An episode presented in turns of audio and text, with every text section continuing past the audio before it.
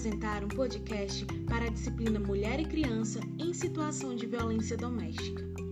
Hoje iremos levar como discussão ao nosso episódio a seguinte temática: a verdadeira face do trabalho infantil.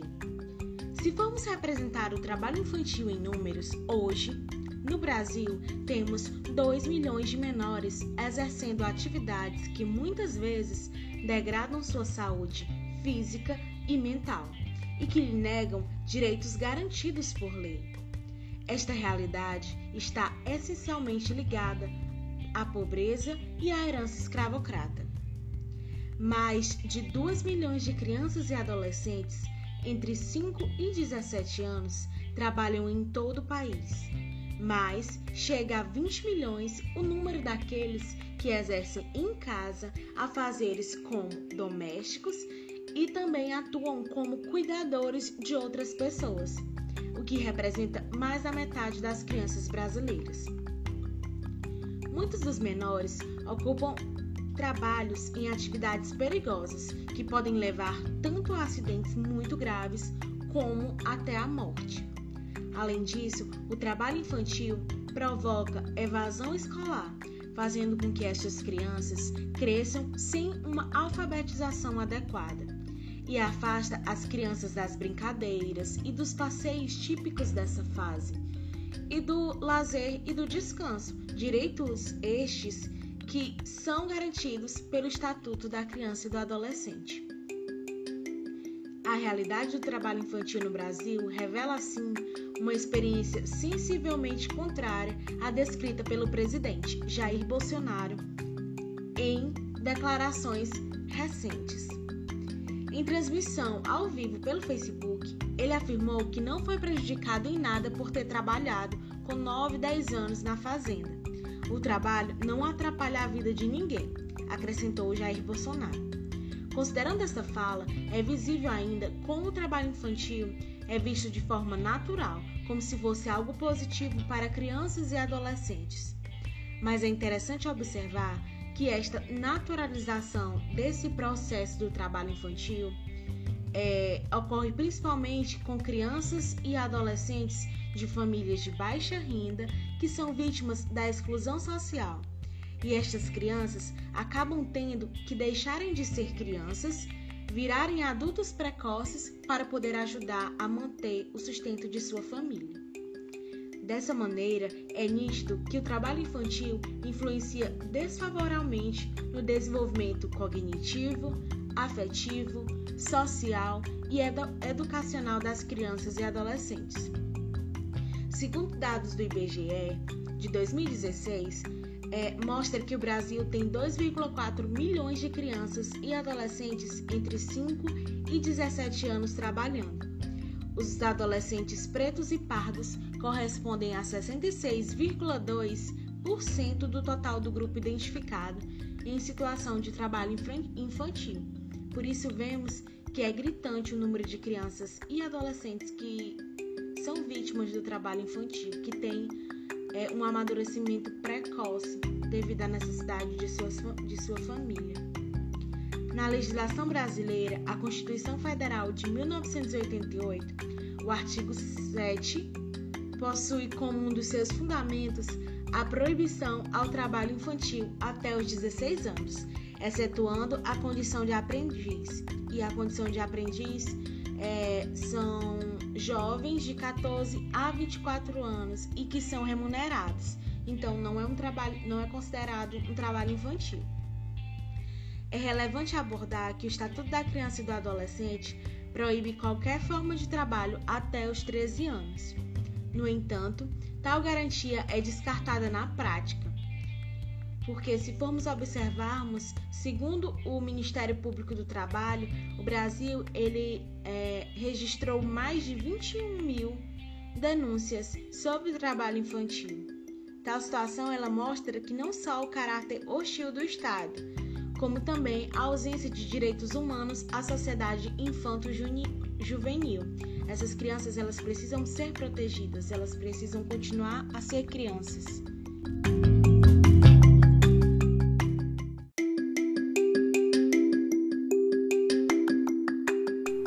Fazendo uma alusão literária, Ricardo Gomes, esse livro narra cenas de trabalho infantil que é uma realidade não só do Brasil, mas muito ainda explorada em outros países. O livro conta a história de Luzu, uma menina que antes mesmo do sol nascer, caminhava diariamente para sua rotina de trabalho. Com os dedos miúdos, ela costurava bonecos com as quais nunca poderia brincar. O colorido e melancólico livro do escritor espanhol é uma narrativa sobre a realidade de muitos meninos e meninas da China, que por terem mãos ágeis e pequenas, são usados pela perversa produção industrial, muitas vezes produzindo objetos aos quais nunca terão acesso. Agora, buscamos a alusão histórica sobre a problemática do trabalho infantil. Logo, podemos relembrar que no século XVIII marcou o início da primeira revolução industrial na Inglaterra, promovendo profundas mudanças econômicas no sistema de produção e, junto a essa revolução, vieram também outras transformações, como a do êxodo rural, em que grande parte da população se deslocou para as cidades à procura de oferta de emprego, a invenção de máquinas para fabricar mercadorias, o surgimento de novas classes sociais e a temida exploração do trabalho infantil nas fábricas. Antes da Revolução Industrial, as famílias europeias viviam nas áreas rurais. Nessa época, as crianças começavam a trabalhar desde pequenas, auxiliando os pais nas tarefas do campo. No entanto, elas não realizavam trabalhos repetitivos e exaustivos, pois praticavam diferentes tarefas que variavam desde semear a fabricar calçados. O convívio entre pais e filhos era bem intenso, pois o trabalho não ocupava o dia inteiro das pessoas e sobrava tempo para reuniões e festas entre os familiares. A vida nas cidades alterou completamente esse panorama das relações de trabalhos familiares. Ao passar o dia nas fábricas, os pais perderam o convívio com seus filhos, que antes existiam na vida do campo. As crianças, além de perderem contato com a natureza, se depararam com um cenário urbano que diferenciava da paisagem natural das zonas rurais também foram atingidas pelas transformações nas relações de trabalho. Atualmente, a gente pode relatar também de empresas de tecnologias que são acusadas de conveniência com a atividade de mineração, que usam trabalho infantil, são como exemplo as grandes do mercado, aproveitando nós como consumidores não temos conhecimento algum do sangue que existe nos produtos que eles nos vendem, certo? E a exemplo dessas empresas encontra-se a Apple, Microsoft, Google, Dell e Tesla. Então, Direcionando esta ação, as empresas se omitem a respeito das condições de minas de cobalto na República Democrática do Congo, maior exportador do metal empregado em baterias recarregáveis. Essas empresas mencionadas mantêm políticas específicas que proíbem o trabalho infantil em suas cadeias de fornecimento. Ao ignorar essas diretrizes, elas se aproveitam intencionalmente dos ganhos possibilitados pelo cobalto de baixo custo que sai do país africano, e mais drasticamente por intermédio do trabalho infantil de milhares de crianças pobres e que vivem em péssimas condições de vida. Ainda podemos falar aqui também de Patrícia Sanfeleci, que foi uma coordenadora nacional do combate à exploração do trabalho da criança e do adolescente do Ministério Público do Trabalho, em que ela fala que país que mais utiliza o trabalho infantil tende a ser os mais pobres do mundo, o que os prende a uma armadilha de pobreza e subdesenvolvimento. No curto prazo, o trabalho infantil contribui para uma renda familiar e tende a reduzir a desigualdade, mas no longo prazo, o trabalho infantil aprisiona crianças e adultos em ciclo de baixa produtividade e a pobreza contribui inequivocadamente para o aumento da desigualdade.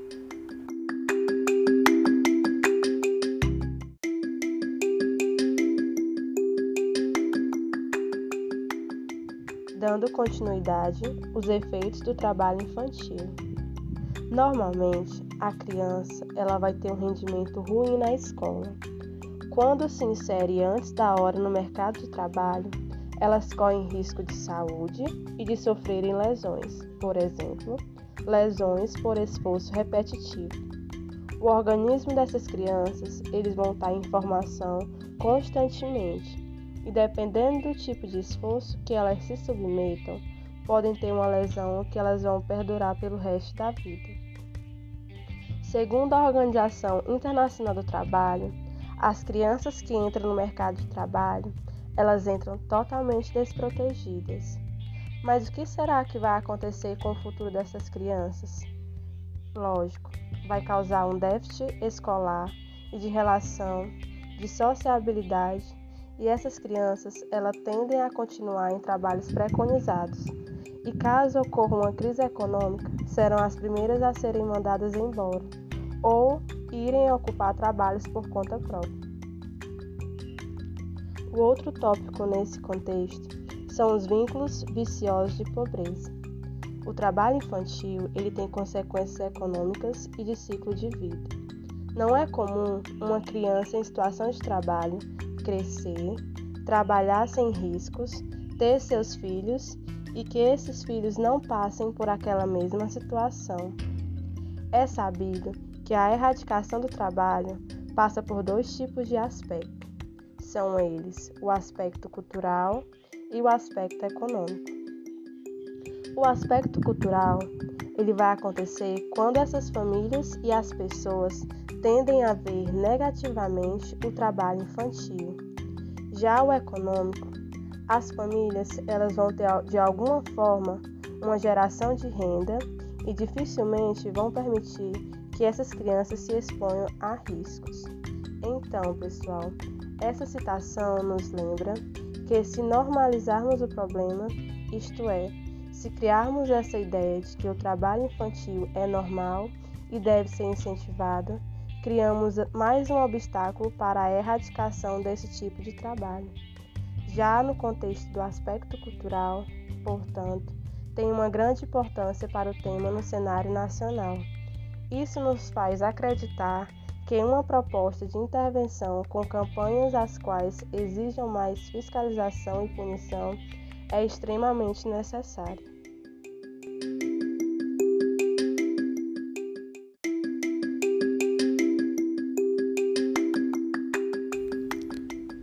Continuemos agora com a atualização do debate na pandemia. A pandemia Covid-19 ela pode produzir efeitos negativos na saúde mental das pessoas de todas as idades. Mas para os adolescentes, as crianças, no entanto, esses impactos, essas restrições, essas privações que a pandemia causa, ela tende a ser ainda mais, é, mais impactante em relação aos outros grupos para esses adolescentes, para essas crianças, as circunstâncias como o fechamento das escolas, os confinamentos com a família e a impossibilidade né, de encontrar os amigos, os colegas, são as principais fontes dessas dificuldades. E esses, essas dificuldades elas causam um impacto emocional muito grande em função das necessidades próprias do bem-estar, do desenvolvimento nesta fase da vida. Assim como a, a, a pandemia representa é, aquele ato né, no desenvolvimento cognitivo e no aprendizado das crianças, ela também atrasa as experiências importantes para a formação emocional, também sexual e social dos adolescentes.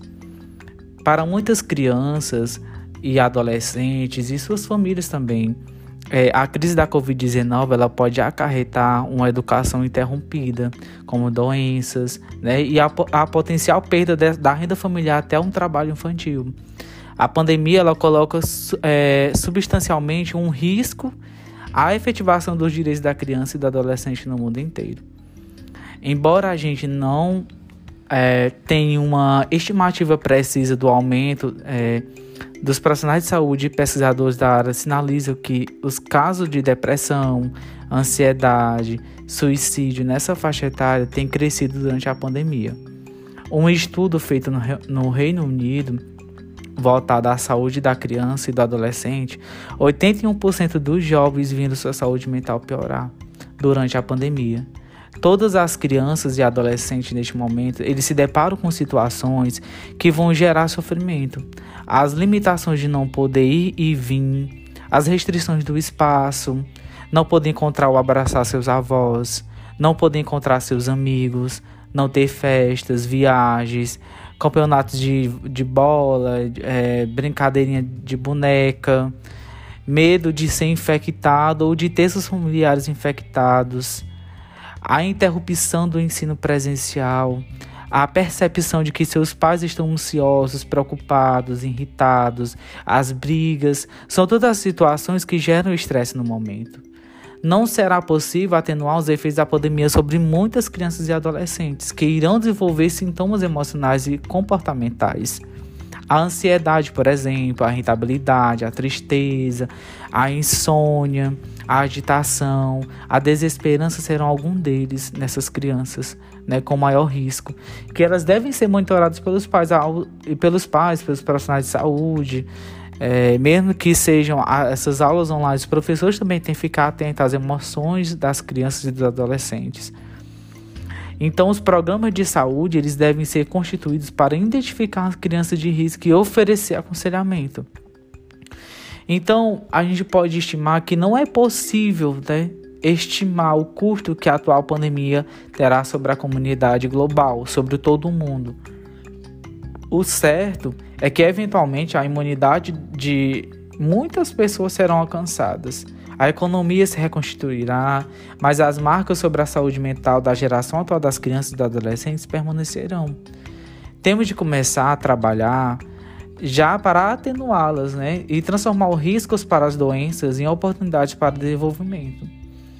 Nós, como estudantes e tão longo profissionais de saúde em busca de um futuro próspero, devemos agir objetivando aumentar a mobilização e a atenção sobre a importância da prevenção do trabalho infantil, e, junto a outras esferas competentes, desenvolver e estabelecer programas de apoio às empresas para garantir a continuidade dos negócios, gerar oportunidade de trabalho protegido para os adolescentes em idade permitida para o trabalho, combater o racismo e outras formas de preconceito, fortalecer a fiscalização do trabalho para coibir o trabalho infantil, trabalhar com áreas de educação e saúde para garantir a volta segura à escola quando possível, óbvio, e construir um sistema de proteção social que atenda toda a população, considerando a sua grande diversidade, raça, cor e gênero sexual.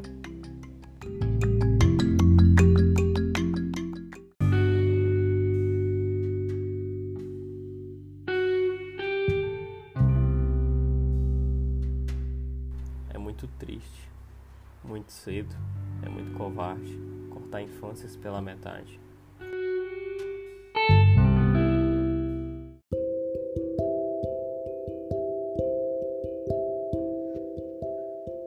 Toda criança merece ser criança. Diga não ao trabalho infantil.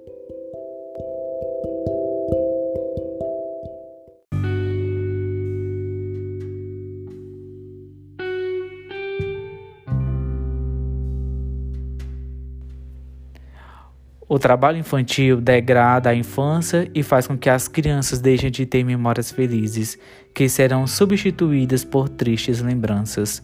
Diga não à exploração infantil.